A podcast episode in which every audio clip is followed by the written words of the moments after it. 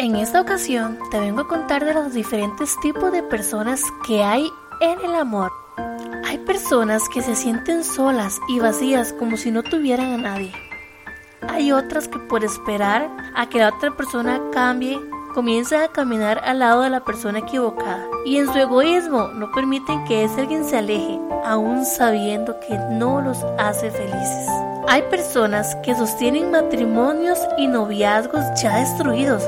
¿Ya para qué? Por el simple hecho de pensar que ser solo es difícil o inaceptable. Hay personas que deciden ocupar un segundo lugar, tratando de llegar al primero, cosa que muy pocas veces va a llegar a pasar. Y en este viaje tan duro e incómodo los llena de dolor y de abandono.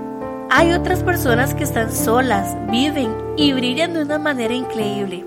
Se entregan a la, vida de la mejor manera. Esas personas que no se apagan, al contrario, cada día brillan más y más. Hay personas que aprenden a, aprenden a disfrutar de su soledad porque los ayuda a acercarse más a sí mismos, a crecer y a fortalecer su interior. Hay personas, personas que un día sin saber el momento exacto, ni por qué, ni el lugar, encuentran a la persona que las ama con amor verdadero y se enamoran de una manera maravillosa. Y dime, ¿cuál persona eres tú?